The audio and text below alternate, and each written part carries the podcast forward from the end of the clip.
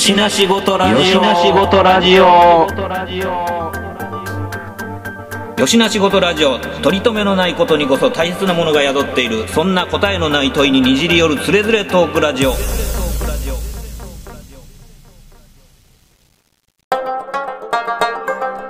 しの仕事ラジオやって。よしの仕事ラジオ？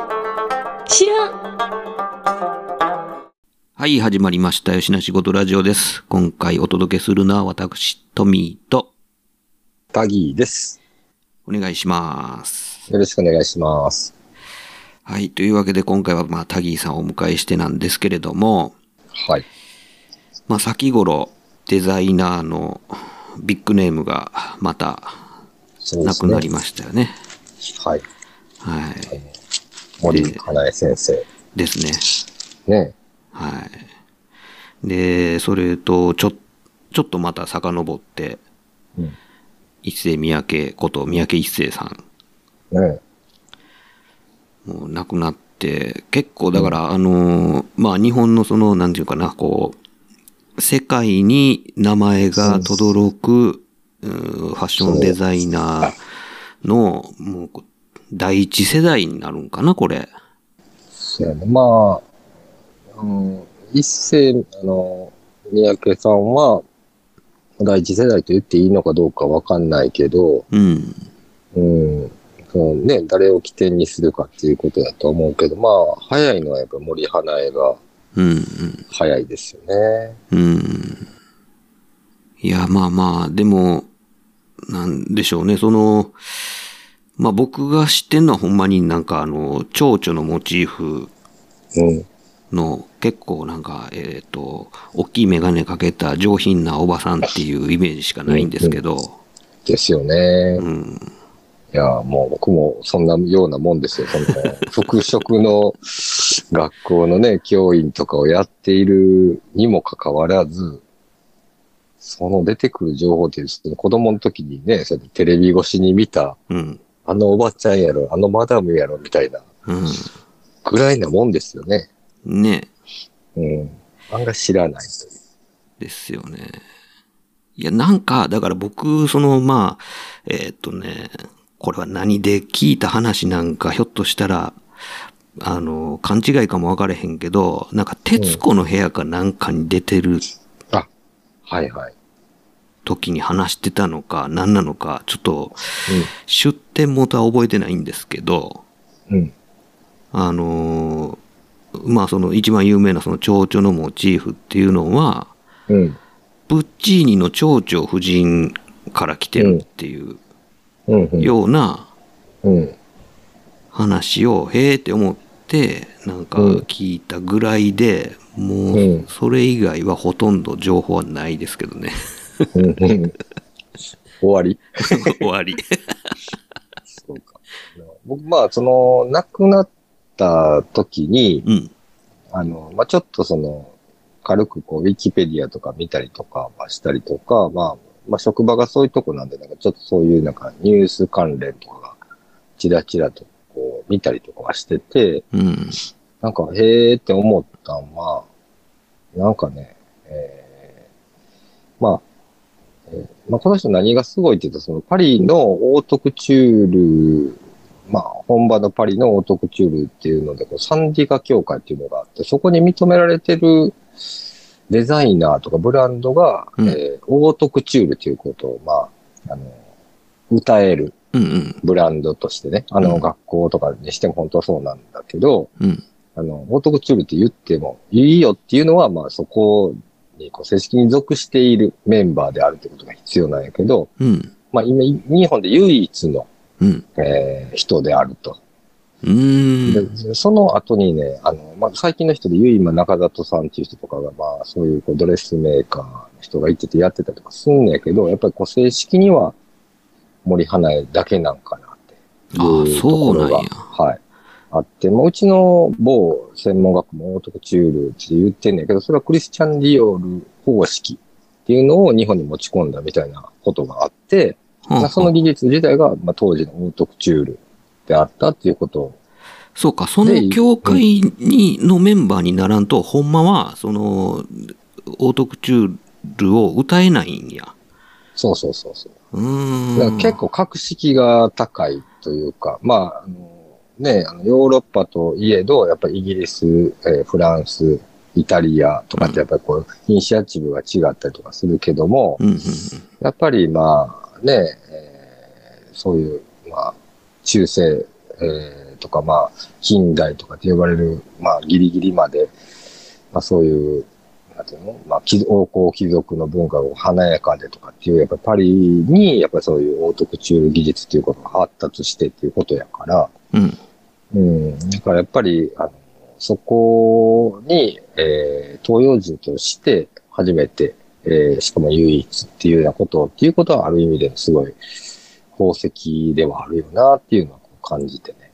うーん。でもちょっと補足的に言うと、オートクチュールっていうのは、えーえーまあ、日本の着物みたいに顧客に対して一点の押し立てをするっていうような意味合いがあって、うんうんまあ、昔ってそういうこう既製服ってほとんどないから、うん。えーお金持ちが、えーすごい長時間をかけて、多くの職人さんが一着の服作って、まあ、日本円で言うと何百万とか一千万とかの服をこう着るみたいな、うんうん。うん。まあ、そういう技術を指してると。まあまあ、もちろんそんな高いものばっかりはないけれども、うん。で、えーそれっていうのがずっと、まあ、えー戦時中とかも、まあそういうのが普通にあって、戦後しばらく経ってから、えーもう一個、プレタポルテっていう、こう、高級既製服って日本語では訳されるんだけど、えーそういう世界にこう転じていって、えー服を作るようなメーカーとかブランドとかいっぱい出てきて、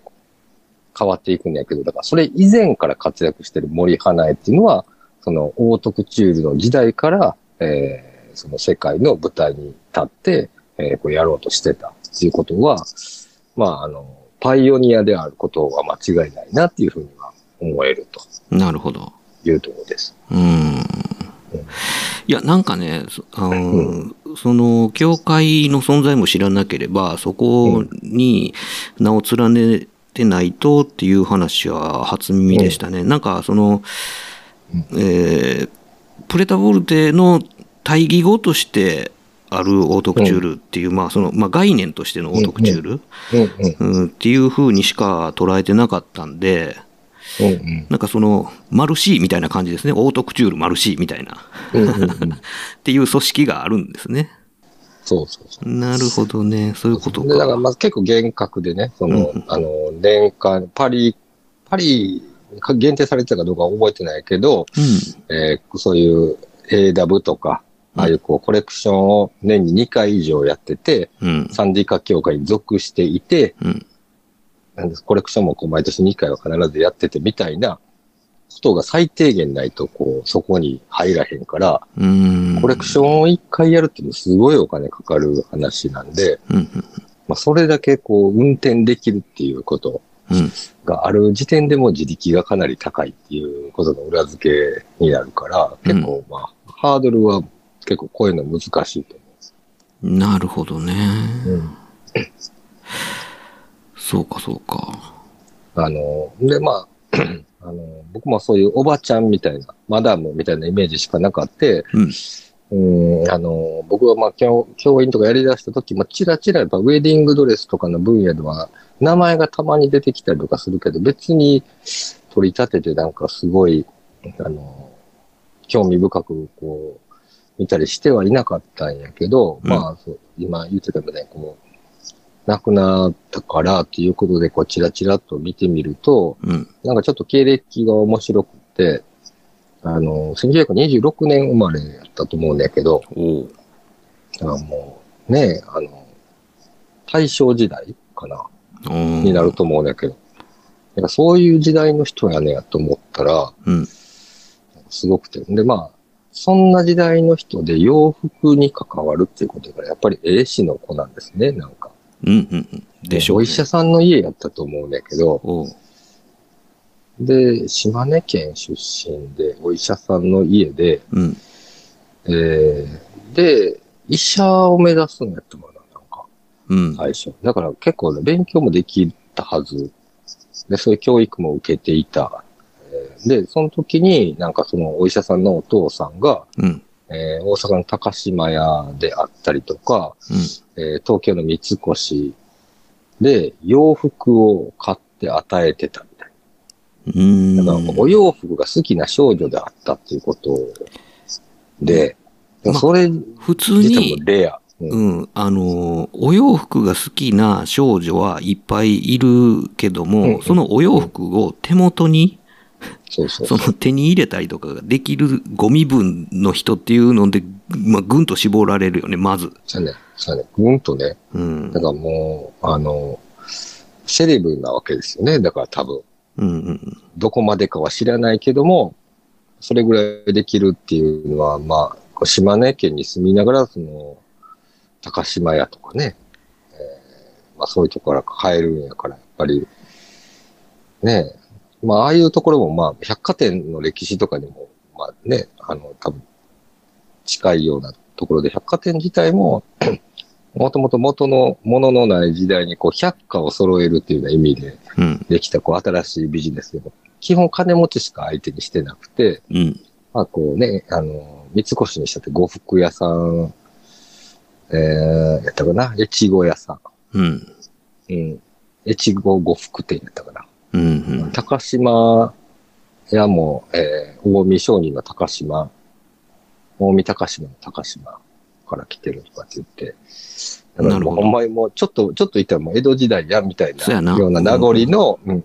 ところが洋服も扱っていて、そういうものを買っていたっていうことやから、さっきのこう、オートクチュールとかの世界観っていうのは、なんか、その幼少期から、実はこう、うん遠からずな感じでこう触れていたんではなかろうかっていうような、うん、なんか違和感なかったんやろうなっていうのは、なんか逆に思ったりもして、なるほど。うん。今、シゲアンが準備できたから、今、シゲアンつないで、えっ、と、うん途中参加で行きます。はい。はい。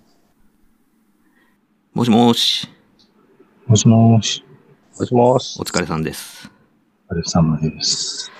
えっとね、今、あの、タギーと収録し始めて、10分ぐらい。で、あの、森花江の話してます、今。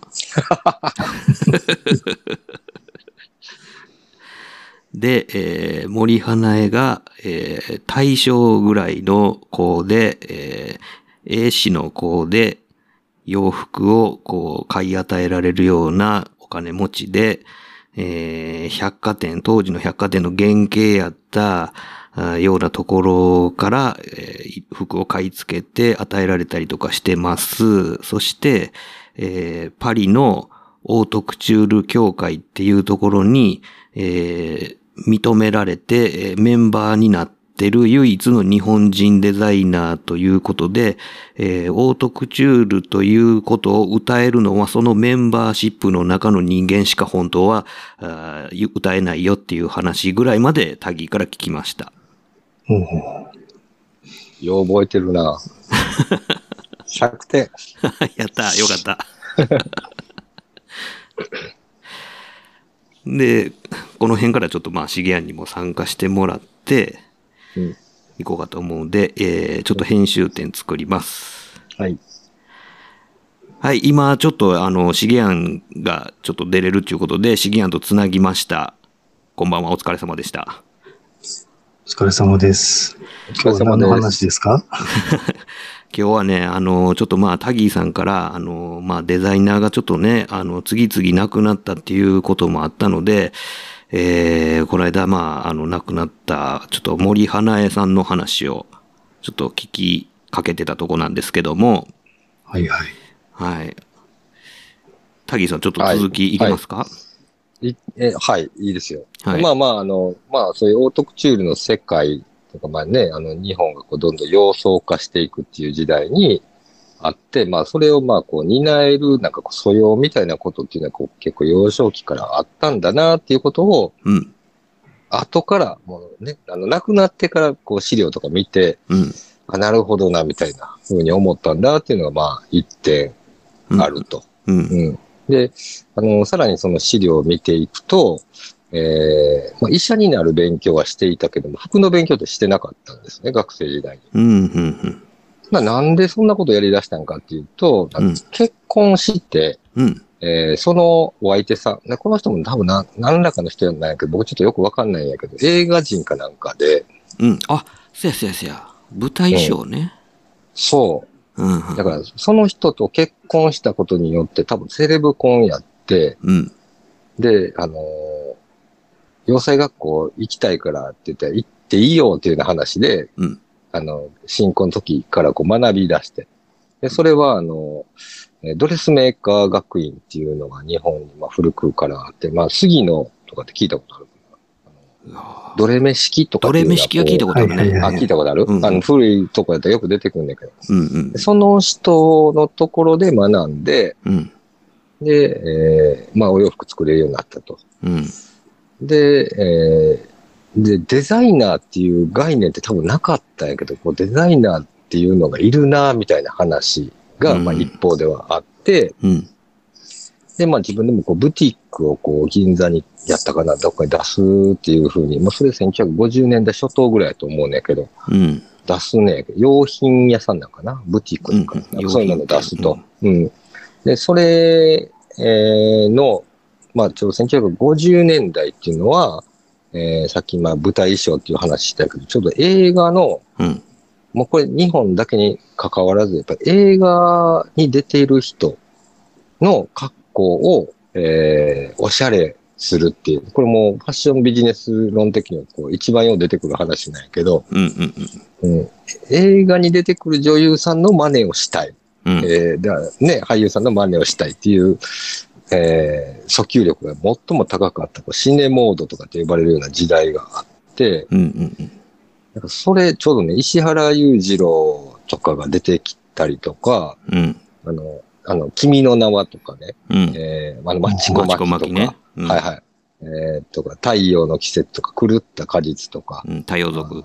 そうそう。ああい、そうそうそう。だから、ああいうところの衣装を400本分ぐらい作ったって書いてある。おお、めっちゃ作ってるなこれすごくない？だからシネモードを牽引した日本人ということをやったら、やうんっ。ぱりこう、かなりそれだけでこう、ブワって広がって影響力を持ってて、うん。俳優とか、えーそういう、なんて文化人とかに、の顧客がこう、増えていくこともまあ、もちろんよくわかるし、うん。その、めちゃめちゃビジネスとして成功することもわかるやん、なんか。うん。だからまあ、それまでは、その、うん。定型の、その、まあ、いわゆる洋式、洋服の。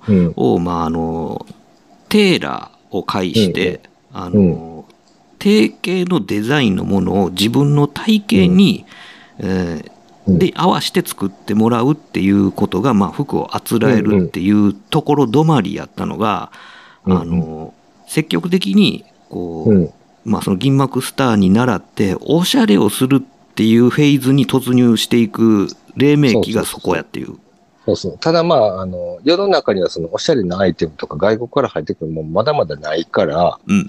あの、まあ、出てる人がかっこいいと。だかうんらストールとかを頭の上からこう巻いたりとかできへんからマフラー巻いて歩いてるみたいな、うんうんうん。うんなんかまあまあそんなレベル、手ぬぐい巻いて歩いてるみたいなレベルやったりとかすんねやろうけど、うん。まああの、戦後、えー、なんか45年に終わって50年とか5年とかうん。経った、5、6年とか経ったらもうみんなそうやって唯一の娯楽みたいに言われてるような映画の中の、うん。なんかそういう楽しみみたいな、えーファッション楽しいねみたいなのも一番そのこう原初的なものがまあその辺にあって、うん。まあ、そこに大きくこう関わっていた人っていうふうに思うと、やっぱりここでもまたこうパイオニアであるということが言えるかなと思って。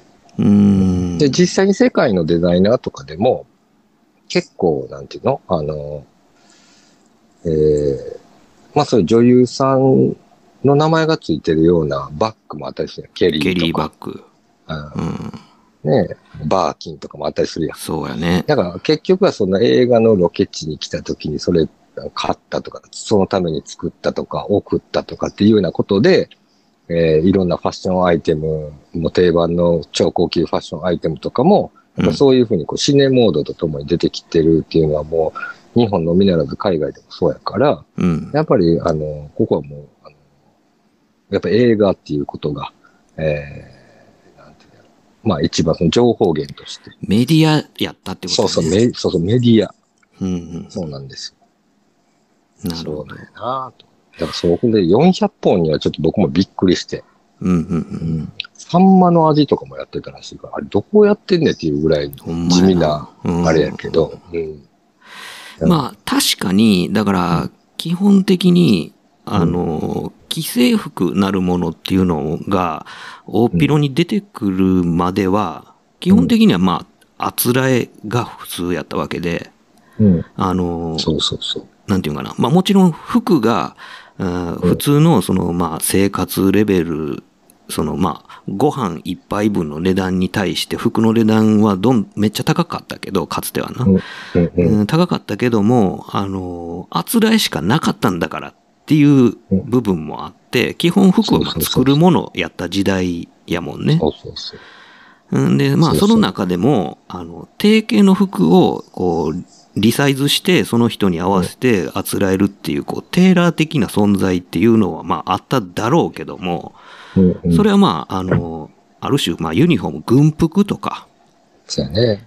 の、こう、まあ、裾を詰めたりとかするようなレベルの話とはまた別に全然違って、うん。あの、ちゃんと、まあ、あの、デザイン、その形状そのものを、まあ、あの、アレンジしたりとか、あ新たに作ったりとか、テキスタイルから考えたりとかっていう風な、割ともクリエイティブな方向で進めていったっていうのが、そのまあうんうん、銀幕用のそ衣装とかっていうところから、まあ、発露になっていったっていうような、う。うん。ことのど真ん中で、しかもすげえシェアでやってたのが森花屋やったっていうことやね。そうそうそう。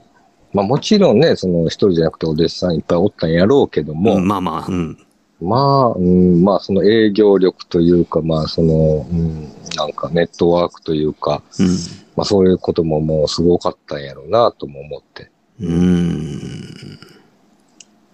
で、まあそれえーが50年代初頭ぐらいからそういう活動をして、とまあ途中にこう、もうちょっとちゃんとしたブティックも作ったりとかして、えー、いつだか60年代半ばぐらいにニューヨークコレクションに出しはんねん。うん。うん。で、えー、まあその海外に、でこう名を上げるぜみたいなことやけど、その日本ではもうかなりこう力もつけたし、お金儲けもしたと。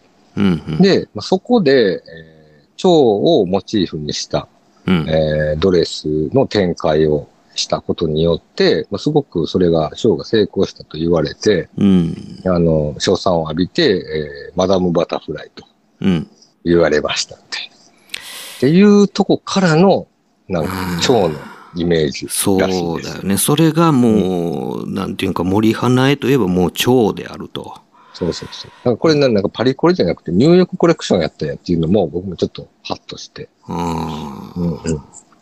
なんかその時代、そのアメリカの、あの、こう、なんていうかな、こう盛り上がりの中の、あれ、うんだからその、えっと、時代的には、えーベトナム戦争直前ぐらいとかそんな感じになるのかな。そうやな。だから日本の戦後20年後ぐらいやから、まあそんな感じなんよね。うん、一番こう乱熟期みたいなところに。飛び込んでいって、しかも、その、まあ、あの、東洋的解釈の蝶々の柄そっていうのが相まって、う。うんうん。受けたっていうことやんね。そうやね。よしな仕事レディオよしな仕事レディオまあ、ニューヨークコレクションって、まあ、アメリカ自体がこう、すごい多民族であって、うん。で、あの、世界のその、コレクションっていうのはなんかこう、まあ、ニューヨークと、えーパリとミラノとロンドンと、まあ、大きいのが4つあるけど、ニューヨークっていうのはやっぱりこう、先進的でこうビジネスに近いような、えーコレクションラインという位置づけがあるから、うん。えーそういうこう東洋人の、まあそういう人と、そういう人がこうボンと出てきても、なんか割とこう、まあ、あの、火災を浴びることができたんだろうなっていうのもなんかうん。思ったりもして。うん。うん。なるほどね。なんか、なんていうの、あのー、まあ、アート畑でいうところの、あのー、なんか浮世絵とかの、こう、ジャポニズム旋風の、こう、うん新ジャポニズム旋風みたいなのを、こう、ちょっと起こしたんやろうね、うんうんうんその、アメリカに。そうやな。う。うんん。まあ、あの、ね、この当時はもうバリバリこう世界の工場であった日本うん。から、まあそういうこう、なんかそう、まあクリエイターのスターみたいなのがこう出てきたみたいな、なんかそういうセンセーショナルさはこう、アメリカ人の中にもあったのかもしれないし、うん。うん、なんか新しいものに見えたんかもしれないしね、そういうあの、ちょうど、ベトナム戦争に入っていくっていうのは、なんかある意味でのその、えー西洋文明の、えーなん、なんというかこう限界みたいなこともちょっとあったりとか。っていうような、こう、まあ、せ、そういう、なんていうのね、あるね、その哲学的な面とか、政治的な面とか、うんうん。あーで、まあまあ、いろいろそういう、こう、不具合も、こう、ね、生じてくるっていうのと、まあ、新しいもの、たその後、まあ、えーまあ、ロックとかでもさ、なんかこう、そうやね。インドとかオリエンタリズムに傾倒していく。ううんほんん。で、まあ、だんだんヒッピーの方に流れてくる。はいはいそれをよりも先んじて、うん。えーそういうオリエンタリズムみたいなものっていうことは新しく見えたであろうっていうことは、まあ、なんか推察することはできるよなとは思うんだけど。そうやね。うんそうか。そこの立役者として宣伝を切ってたわけだ。うん、なんか、そのね、それ後から見ての話なんやけど、うんうんうん。今見ると、なんかそういうふうに見えるなと。うん。うん、でうん。いやなと思ってね。なるほどね。もうちょっとだけ言っていい？うん。でその後、うん。80年代ぐらいまで、まあこれちょっと、まあその中でこうすごいデザイナー的な、えー派手な活躍っていうのは多分多かって、えーん、で、えーアメリカで認められたことによってパリの賛理科にも入るんやけど、うん。しばらく経ってから。うん。で、その後、えー80年代に、えー流行通信はいはい。う雑誌あるやん。あるね。スタジオボイスとか。あるね。ビジュアルイシンーン。うん。そうそう、インファスっていう会社がやってる雑誌なんやけど、うんうんあの、ちょうど80年代は、もうシネモードじゃなくて、うん。うん。雑誌の時代になってくるんだよ。そうだわね。あの、流行通信も買ってたな。わけもわからず買ってたな。そう。ほんで、テレビ番組も始まるやん、これ。はいはいはい。あの、見てた結ね。結構、10年ぐらいはやってたよね、これや。ってたね。だから、ね、今もやっとるよね、また。あ B- BS なんやかなんかでやっとるよね。うん。あ、そうなんや。うん。だからね、そこに、あの、がっつり関わっとるよね。あ、そうなんや。そうやね。すごいなと思って。だからメディア戦略とか、その時代にハマってる感じが、すごいと思って。うん。うん。なんかね、すごいおばちゃんやとは思わへんかったけど、うん。偶然なんかもしれへんけど、なんかすごい、あの、まあお商売がうまかったこと自体は間違いないなと思って、うん。うん。あの、当時、まあ、いろんなその要塞学校であるとか、そういう経営者の女性の人とかもいっぱい出てきてたけど、うん。今現在そうやって亡くなってるものとかもめちゃくちゃ多く、多かったりとか、うん。えーそういう、オートクチュールみたいなことをやってたところもほとんどなくなっちゃってる日本では。うん。やっぱりこう作るっていう、えー技術であって、お商売下手やった人がやっぱり多かった。いや、まあ、普通そうやよね。そうやねうん。この人はね、やっぱりこうビッグビジネスになっても残ったっていうところが、すごいんじゃないかと思って。いや、それはやっぱそもそものことの始まりが映画業界、まあそのメディアのための、うんうん衣装っていうところからスタートしてるっていうのが、やっぱり、その、なんていうのかな、うん、流行、まさしく、あの、うん。風上にからうん。起こす人やんか。そうやね。うん。だからその、なんかこう、風下でその流行に乗っかるとかじゃなくて、風をもうそもそも起こすサイドに立ってた人やから、うん。あの、常に、あの、その時のメディアメディアっていうのを、こう敏感に感じ取って、うん。まあ、それらをうまく、あの、戦略的に利用して、えー雑誌なりテレビなりっていうようなこう伝播するメディアっていうものを選んで発表の場としてこうなんていうのかなこう活躍の場を移していくことでそのブランドをこう盤石化していったんやろうね多分そうやな。なんか、ちょっとずつ早いね。ほんまにねすごいねそうやね。で、まあ、晩年っていうか、まあ、活動の最後の方には、えー、美空ひばりが、うんえー、ちょうどこう病気になって、はいはいえー、ちょっと活動休止してて、具合悪かったよ。うんで、まあ、復活しました。不死鳥。不死鳥ねはいはいはいあの衣装もやってんね。そうなんや抑えてるなそうそう。ほんで、その後は、あの、雅子様はいはいはいの、あの、ローブレコ。これ結構亡くなった時に結構よう報道されとったけど、あそうローブデコルテっていう、あの、うんうんうんね、結婚する時に着てたプリンセスのあの服もやってる。いや、だ言われたら、あのーあれかって思い浮かぶところをちゃんと抑えてるよね。しやんな。うん。この社会現象的なところまで、その、で、あとまあ、オリンピックとかも多分やってたはずで、2回ぐらいやってるんだ。あんまり覚えてないけど。リルハンメルとかやったかな。へえ。かその、その辺ぐらいやってる、言ってたと思う。うん。そうそうそう。そうか。そうやね。セルフプロデュースがめっちゃできる人やったんやな、だから。うんか、まあ、すごい、あの、マネジメントのうまい、そういうこう参謀みたいな人がおったのかわからんけども、うんうん。かなり、あの、僕もつい最近知ったけど、かなりその、ストーリーとしてもようできてるなと思って。いや、よくできてるね。なんかそういねう、いろんな、なんかこう、いろんな黎明期に常にパイオニアトップランナーとしてそこにおったっていうのがね。そうやね。すごい長い間、そうやったっていうことがね、すごいうんですよね。いや、びっくりした。知らんことばっかりやったわ。ねいやいい。これ、タギーさんなんか知ってるの教えてほしいんですけど、うん。えー森花江どこの人なんですか？あの、出生地？そうそうそう。それ、ちょっとさっき、その冒頭では言ってた島根県の出身者。うん。うん。で、で、旦那さんどこの人なんですか？供やったと。うん。で、旦那さんどこの人なんですか？旦那さんよくわからへんねん。で、それが映画人やったんじゃないかって言ってたんやけどね。で、多分東京の人やったんちゃうかな。うん。いや、で、それで、そのアメリカで評価されて、マダム・バタフライって言われるわけでしょ？うん。これもう完全に狙っていってたんちゃいます？い狙っていってるよね。や、だって、あの、アメリカ人にとって、蝶々夫人イコール日本人でしょ？う。うんんうんうん。だから、蝶のデザインを作ったら、アメリカではキャッチーやっていう。まあそうやね。うん。だからそういうのがその旦那さんのその映画の業界人とかっていうところなんかの学びとか、うん。うん。そういうところとかがあるのかなとふとこう思ったけどね。だからちゃんとそういうこうアイコンになるような、えーうん。モチーフをちゃんと選んでうんっていうことやんな。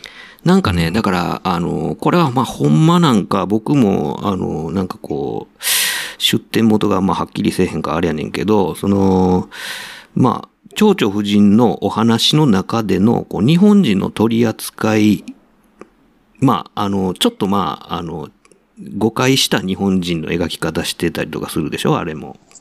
でそれに、あの、なんていうかな、こう、森花江自身がちょっと気に食わんかった、なんなんでやねんって思ったから、なんかそれを、なんかこう、逆に正してやる、やろうぐらいの感じで、なんか自分が、こう、まあその、蝶をモチーフにして、こう、バーンって打ち出すことで、あの、なんていうかな、こう、勘違いした日本人像に対して、こう、あの、なんか抗議の意味を込めてみたいな、なんかニュアンスが入ってるとか、なんとかっていう話を、なんか、あの、それをセットで、なんか、読んだんか聞いたんかしたような気がすんのよね。うんだからまあ、その、資源の言うように、完全にその計算づくの、あの、まあ、プロモーション、プレゼンテーションとしてっていうのもそうやろうし、まあ、それを、まあ、突っ込まれた時の裏話としてそういう話を用意してたのかもしれへんし、まあ、どこまでがどうなんか分からへんけど、でもまあ、戦略がもう、大ホームランやったっていうことはまあ間違いなかったってことやんね。そな。まあ、僕らのその、80年頃とか90年ぐらいに見てたその、おばちゃんみたいなイメージうんうん。で、侮ってただけに結構こう、驚いて、うんうん。うん、まあまあね、あだなることなかれと、そういうことまあ。改めて思いましたといやまあでもあの、なんていうんか上品な物腰っていうのは、あの、付け焼き場でも何でもなくて、生まれからして上品なお生まれやったんやなっていういう。そうやね。よくわかったけど。うん。だからこそ、まあそういうね、ハイソサイティな世界に、こう、スッとこう、いけたわけやんな。うん。うん。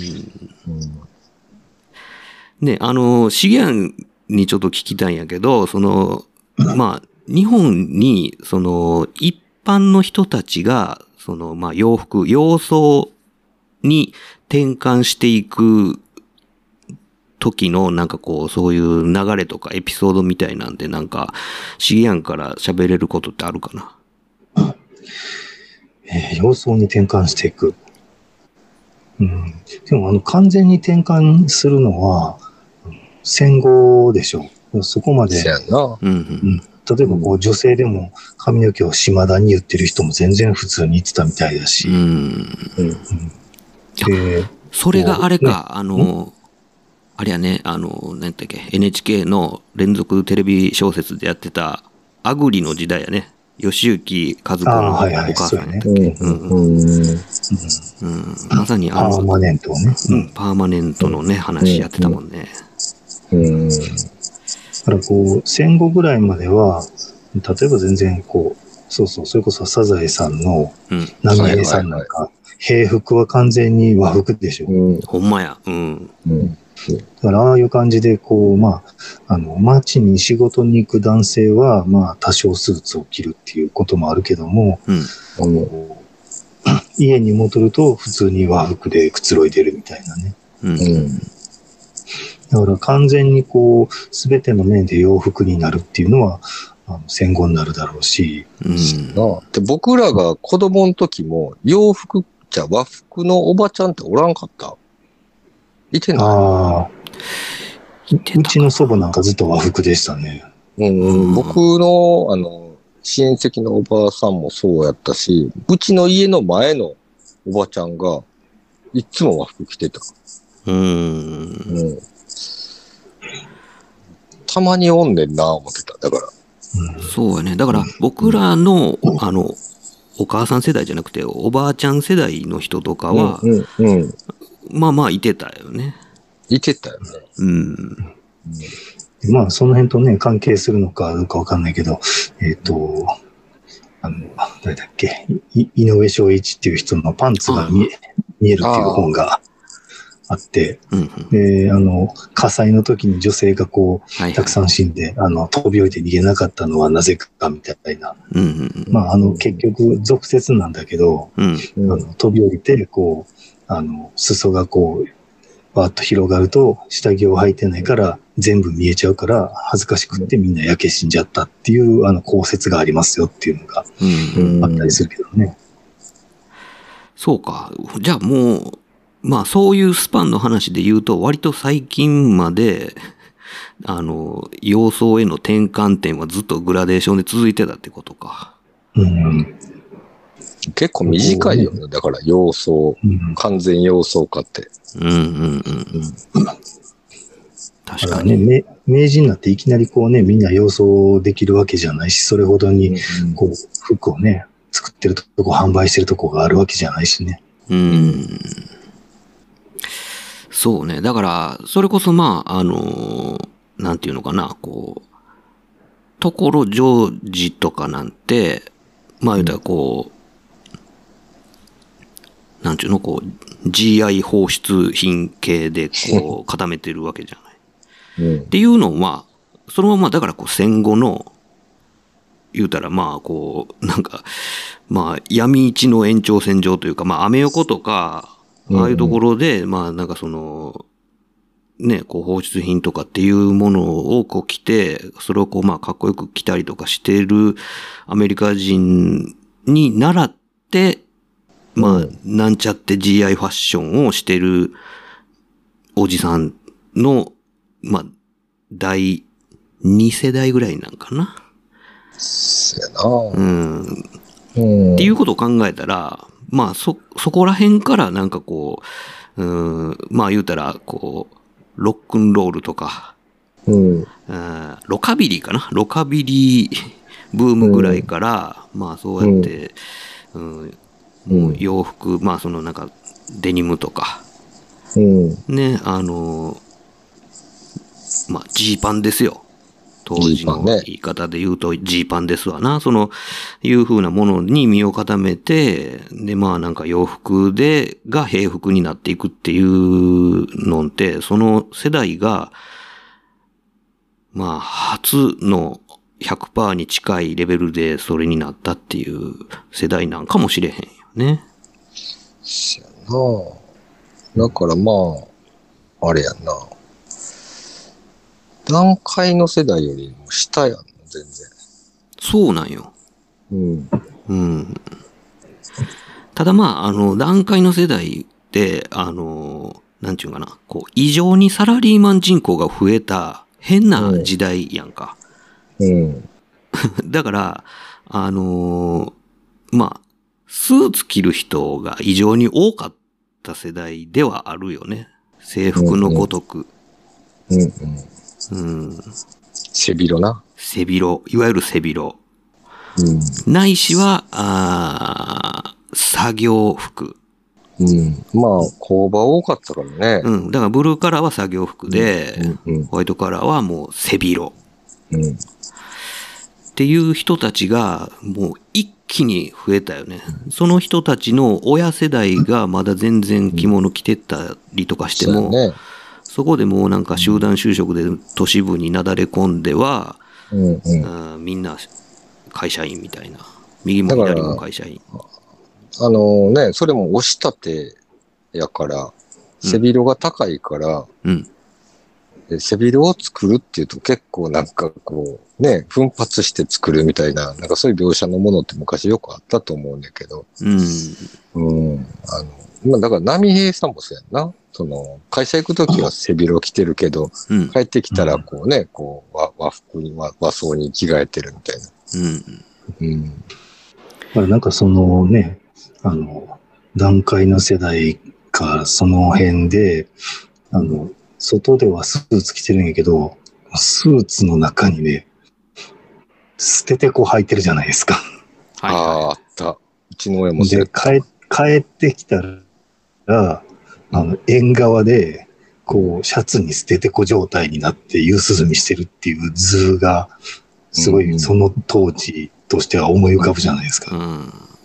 だからあれ、絶妙に陽と和の中間っぽい感じがしません？中間やわな。今思い出したけど、のび太のパパも、そうやな。あ、そうやな。家おるときはそうやな。ああ、確かにね。うん。捨ててこな。うーん、確かにそうやわ。あの、なんかこう、捨ててこにあの、なんか、ほんまに下着のシャツみたいなやつで、なんか、まあ、いわゆる、えっ、と、バカボンパパスタイル、うん腹巻き、うん。はいはい。あれ、誰が始めたんやろうね。あの、捨ててことどう、同じか分からへんけど、ズボン下っていう言い方するやん。うん、するね。うん。はいはい。同じじゃないかもしれへんねんけど、でももうそういう使い方やん、あれって。そうんの汗を吸って、うん、うん、えーそんなに頻繁に洗えないうん。うん。からまあ、ってい。ウールとか使ってたことが多いから。うん、うん、うん。うん。そうそうそう。ねそっか。そう、そういう点では、あの、江戸時代の職人のスタイル、だからバカボンパパのスタイルなんですよね。うん。え。ああ。うん、捨ててこう、桃引きっていうのをこう履いて、あの、まあ普通の着物だったら、裾がこうね、あの、引っかかったりするじゃないですか。うん。うん。それがこう、ズボンのようなぴっちりしたスタイルになってるので、作業をしやすくて動きやすいと。うん。なるほどね。で、それがその明治になると、まあ、名人になるとっていうか、名人になる直前から海外との行き来ができると、まあ、男性はそういうスタイルになってると。うん。うん。で特にその動きやすい、えー 状態を維持しないといけないっていう当時のもので言うと、あの、軍人がそうなんですよね。うん。うん。だから、こう、江戸幕府で、あの、フランスとかから軍事技術が入ってくるとともに、あの、ぴっちりしたズボンっていうのが入ってくるんですよね。うん。うん。で、それをこう、あの、旗本とかに着せて、あの、実際にこう、あの、訓練なんかをしようとするんだけど、今まで羽織袴だった人が、あの、ぴっちりした、あの、下町の庶民みたいな服装になることに非常に屈辱を覚えるみたいで、そうなんや。うんで、こう、鉄砲は使うけど羽織袴だったりして、あちぐはぐ。で、逆に、あの、ちゃんとそういう服装を導入した、あの、現在の山口県の長州藩とか、うん。あの、鹿児島県の薩摩藩とかは、そういう格好でこう戦闘をするから、いざ言うた時にこう俊敏に動けて強かったりするんですよね。あれ、あ、のー、何やっけ、えっ、と、更新の練習とかから始めたっていうやつ？うん。なんか、あれ、それまではこう、まあ言うたらナンバー歩きやったわけやんか。要は、こう、歩き方から改革しないといけなかったっていう。うん。はいはい。うん。で実際にこうね、勝負して負けて、まああの、本当か嘘かわからへんけども、勝海舟の座談なん、座談集なんかに書いてるのは、そういう、あの、桃引きみたいな履いてる連中に負けたっていうので、街の紙くず拾いに負けたっていうのですごい屈辱だったっていう、うん。なるほどねう記録。なんかもあるね。そうか。捨ててこう履いてるのはブルーカラーやっていう意識があるってことやね。うんそうそうそうそうう。ん。屈辱的やな。うん。身分の高い人からすると。なるほどね。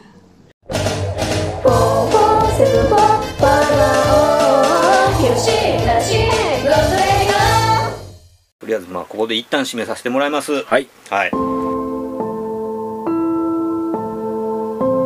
吉な仕事ラジオではお便りを募集しております。メールアドレスは4474510アットマーク gmail.com 数字で4474510アットマーク gmail.com まで質問、ネタ、ご意見何でも構わないのでどしどしお寄せください。お寄せください。というわけで吉な仕事ラジオ今回はこれまで続きは次回の講釈でよろしく。